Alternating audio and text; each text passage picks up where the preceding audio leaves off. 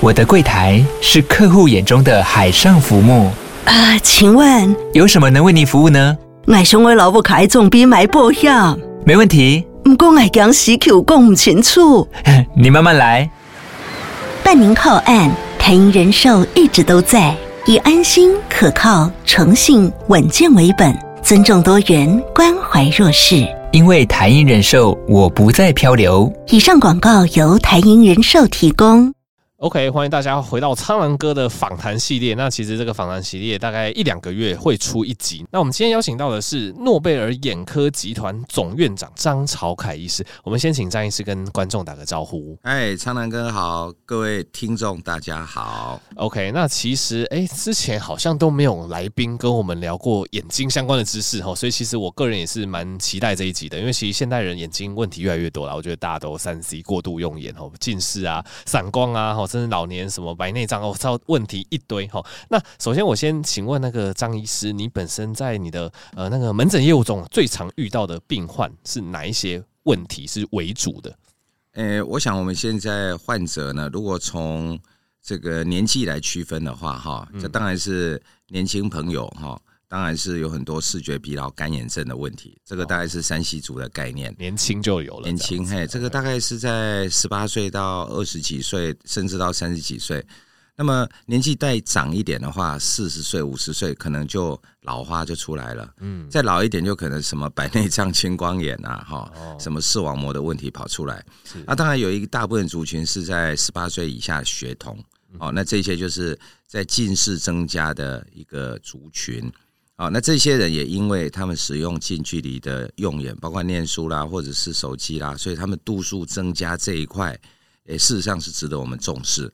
不过，我想最主要就是，诶山西带来的问题还蛮严重的。OK，所以张医师有提到说，其实现在呃年轻人当然在呃青少年以下哦，近视是一个大问题。然后现在开始呃比较年轻族群，因为过度用眼，开始也有一些干眼的状况。那这边因为很多听众也都有近视的问题，然后这边请教一下那个张医师，好像我们知道近视好像说是小时候哦，特特别是国高中之前，它好像会比较容易。增长的特别快哦，然后似乎因为像我自己的经验，我也是那个国中、高中那时候哦，那个飙超快的，然后到了高中、大学之后就比较稳定。那一般来讲，为什么会有这样子的状况？那是不是成年人之后近视就不太会再加深了呢？诶，我们如果先从这个流行病学来看哈，就是小六哈，大概有一半五六成是哦，那么到初三啊，就是国三了哈，大概七八成喽。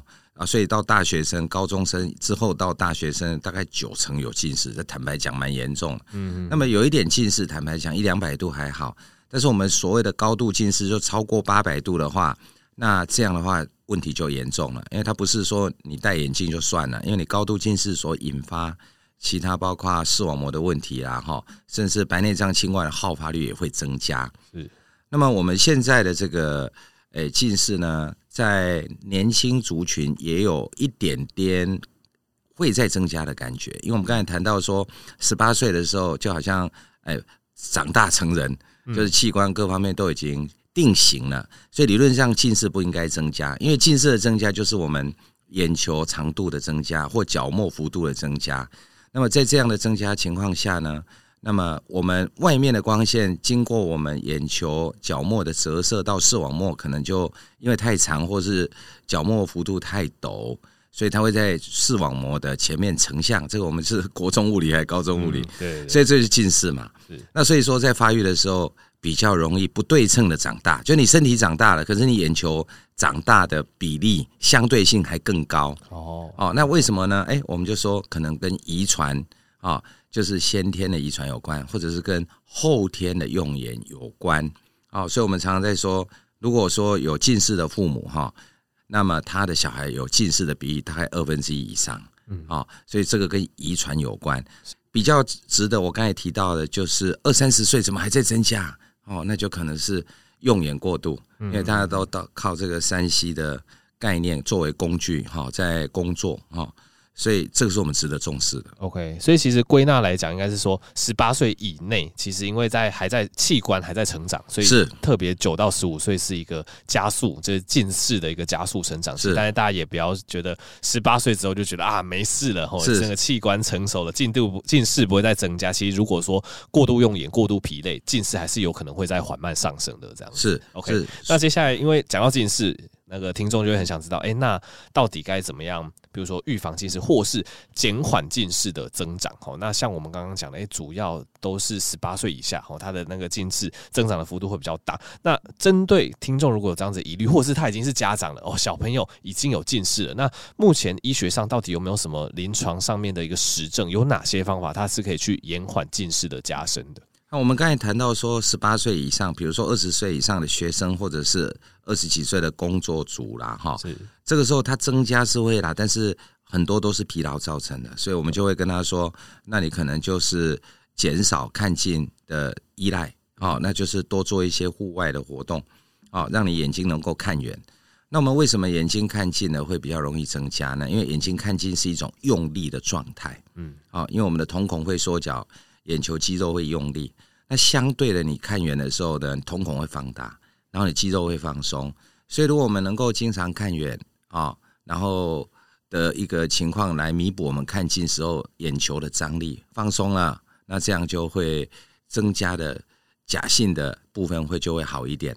但我们回到真正的这个什么七岁到十八岁的这个呃学童，一直到青少年，他器官就会增加嘛，好增长嘛。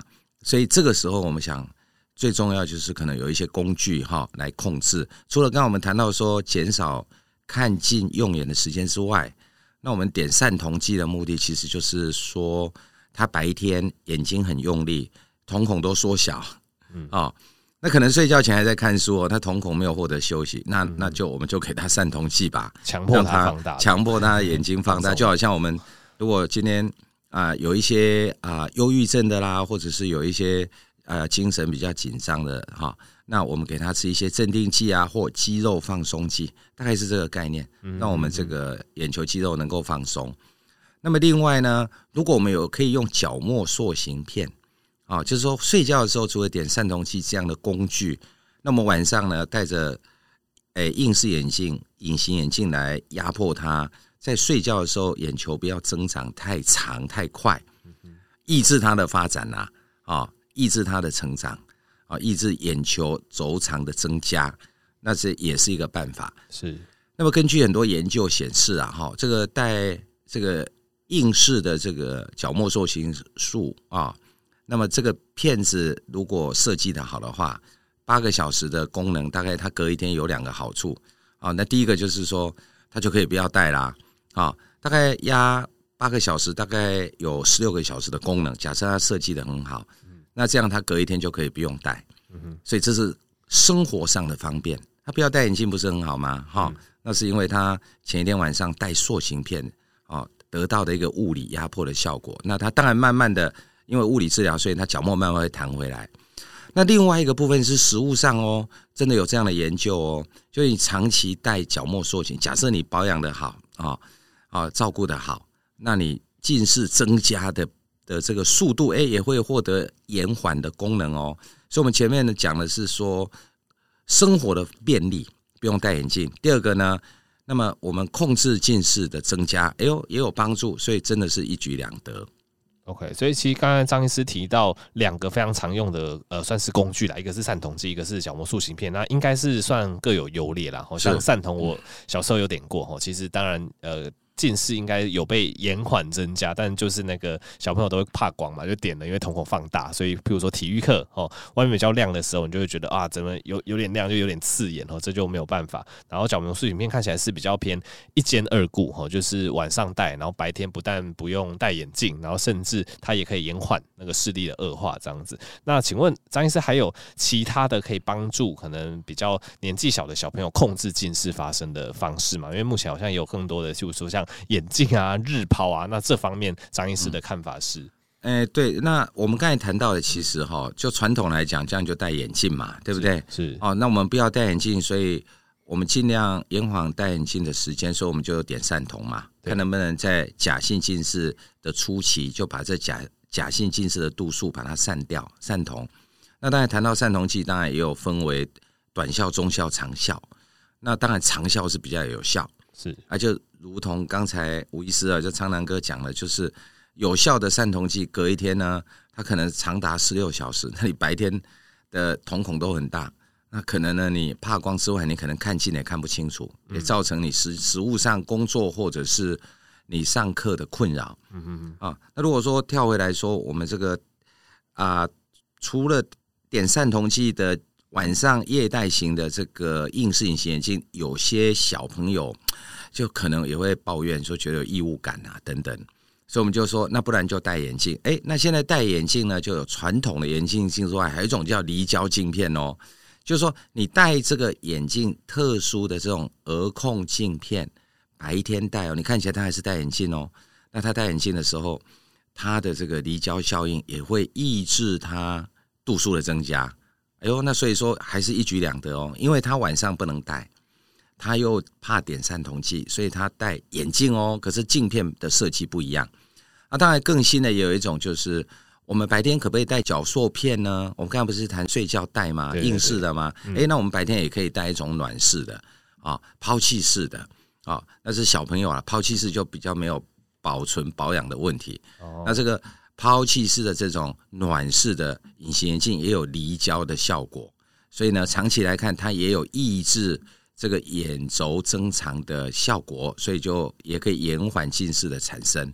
啊，所以我们现在说另外两个工具就是戴眼镜的一种特殊镜片，然后也有戴暖式隐形眼镜，它也是特殊设计，让戴久之后度数也不会增加，所以这是两个最新的概念。OK，所以我统整一下，刚刚呃张医师主要有讲到四种吼，可以帮忙延缓近视的工具吼，一个最简单的应该说经济实惠就是散瞳剂，是那再来就是有这个我们夜间戴的角膜塑形片，然后白天就不用戴。那第三种是就像一般戴眼镜的方式，只是呢那个镜片是特殊设计的这个周边离焦的镜片吼，除了有这个矫正视力之外，也可以延缓近视。那第四种就是更新的哇，这个我自己也没有接触过，就是近视控制的一个。可能像日抛之类一个隐形眼镜，每天佩戴一个方式哈，所以现在这武器算是越来越多。那也想要请教张医师，那你呃临床经验来看，因为现在工具越来越多嘛，那你有没有经验上来觉得哪一个特别有效，或者是特别多人用，然后觉得成果是最不错的方式？好，我们倒过来讲哈，我相信四个都有成果，它这个产品才有生存的空间呢。对对对。但是呢，当然是各种。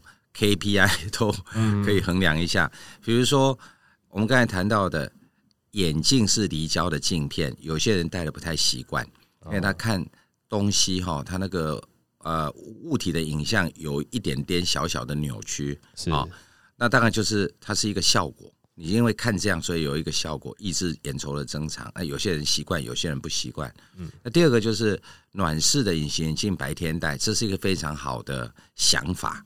因为就没有保存嘛，就抛弃式，那你可以理解它的成本费用可能相对稍微高一点哦。好，那么再回到第一个原始带诶、欸、点散瞳剂的话，那当然有些人不喜欢，点了当下就不舒服，很痛。嗯，哦啊，点完隔一天呢，每个人的效应啊不一样。你说它是短效，有一些人很久瞳孔还没有缩回来，嗯，那有人对长效就是。觉得真的无法忍受那个怕光哈，或者视物不清啊，看近，因为我们看近瞳孔要缩小嘛，它长效瞳孔就缩不回来。嗯哼，所以综合来讲，我觉得硬式的这个呃角膜塑形片，可能液态型的效果，或者是家属在原理上或者实物上，可能是比较好的啦哈。但是这个也是要第一个家属愿意有耐心的照顾。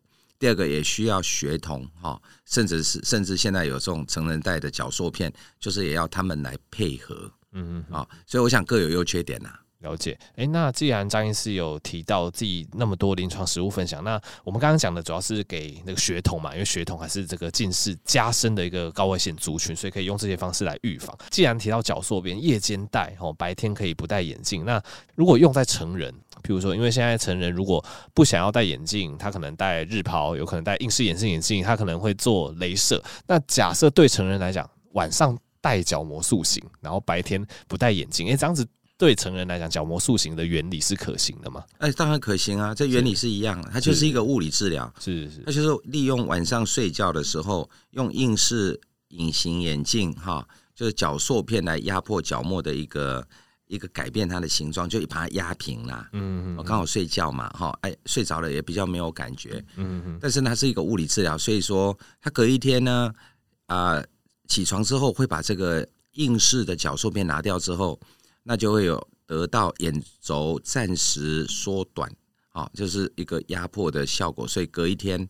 他就看得到，OK，但是他当然是物理治疗是好处也是缺点啊。缺点就是说，哎，它就暂时性的，嗯，然后就慢慢弹回来了。所以白天可能还不错，可能到了晚上它度数又回来了。可是刚好你又睡觉又压嘛，是，那可能要一段时间的试戴，好，大概十四天，它的效果就会比较有塑形的概念。是，所以这个是我们谈到说这个晚上佩戴角膜塑形片的一个物理治疗的优点。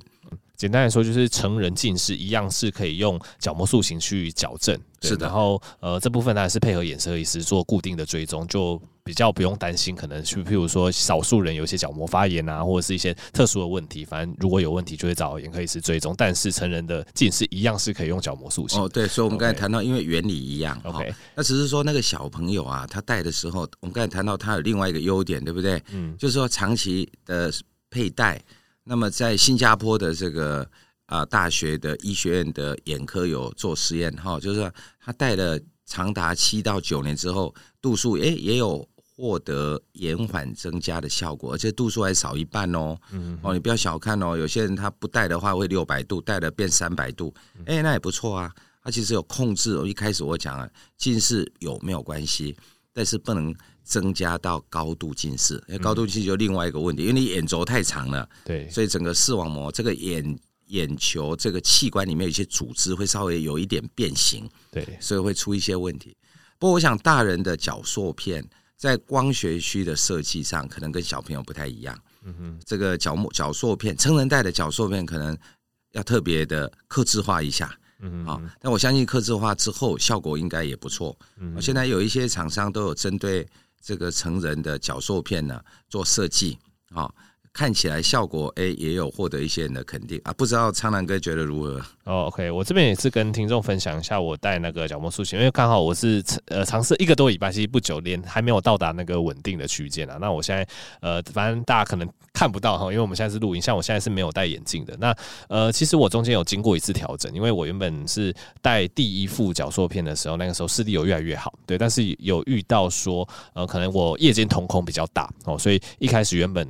那一副眼镜它的一个 size 是比较小的，所以导致我夜间的时候，我看一些光，它比较容易有一些眩光，会影响到视力的状况。然后后来就是有经过第二次调调整，哎，我觉得这个眩光状况就好非常多。那我现在其实还蛮喜欢白天不戴眼镜的感觉啦，但是我觉得以晚上就是夜间视力的清晰度是。就是我原本戴眼镜的状况下是比较好，所以我觉得这个听众就要去评估哈，因为我觉得他的优点就哎、欸、白天都完全不用戴眼镜哎，原来对于某些可能爱美的就就女生哈，或者是他的夜间用眼不需要那么重的，我觉得就非常适合对。但是像我就是晚上要打电动，这这不不好意思承认啊哈，然后晚上要开车，我会觉得说至少戴到目前，我觉得那个锐利度视野的锐利度还没有调整到非常好，对。那有可能说我继续戴个一到两周，这个状况就会变好了，也不。不一定，但是这是我目前的一个视力的一个变化，这样。好，这个我提供一下专业的意见了哈，这个是比较临床了。不过就是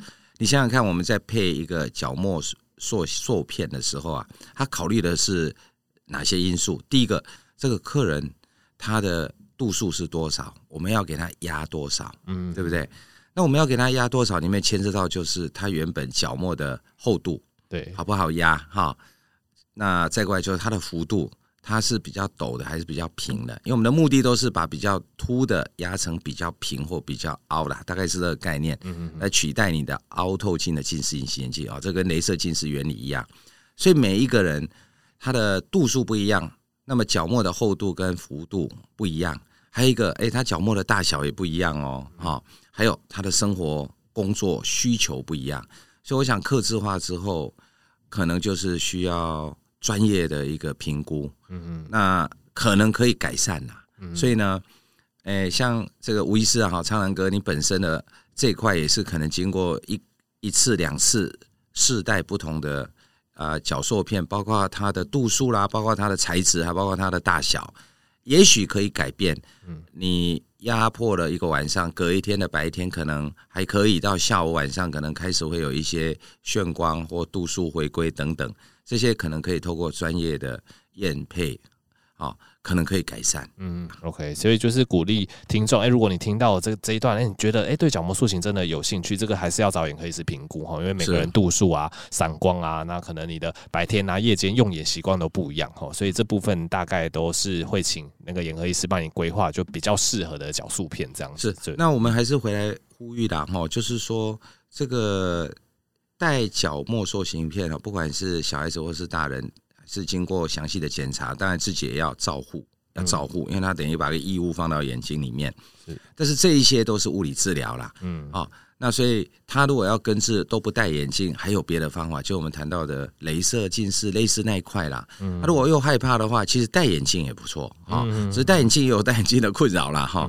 OK，那我最后再请教张医师一个问题啦，因为现在呃，这个面对近视。呃，矫正近视的工具很多。那刚刚讲有这个角膜塑形，有戴一般的眼镜。那现在很多爱美的人，而他譬如说，他想要选择他白天戴隐形眼镜。那据我所知，这个白天的隐形眼镜又有分软式的跟硬式的。那这部分也请张医师就是帮大家解惑一下。好，那所以说我们刚才谈到说近视的工具很多。那如果说一般的眼镜对某些人来讲，他觉得是个负担，或者在职场上不适合戴眼镜。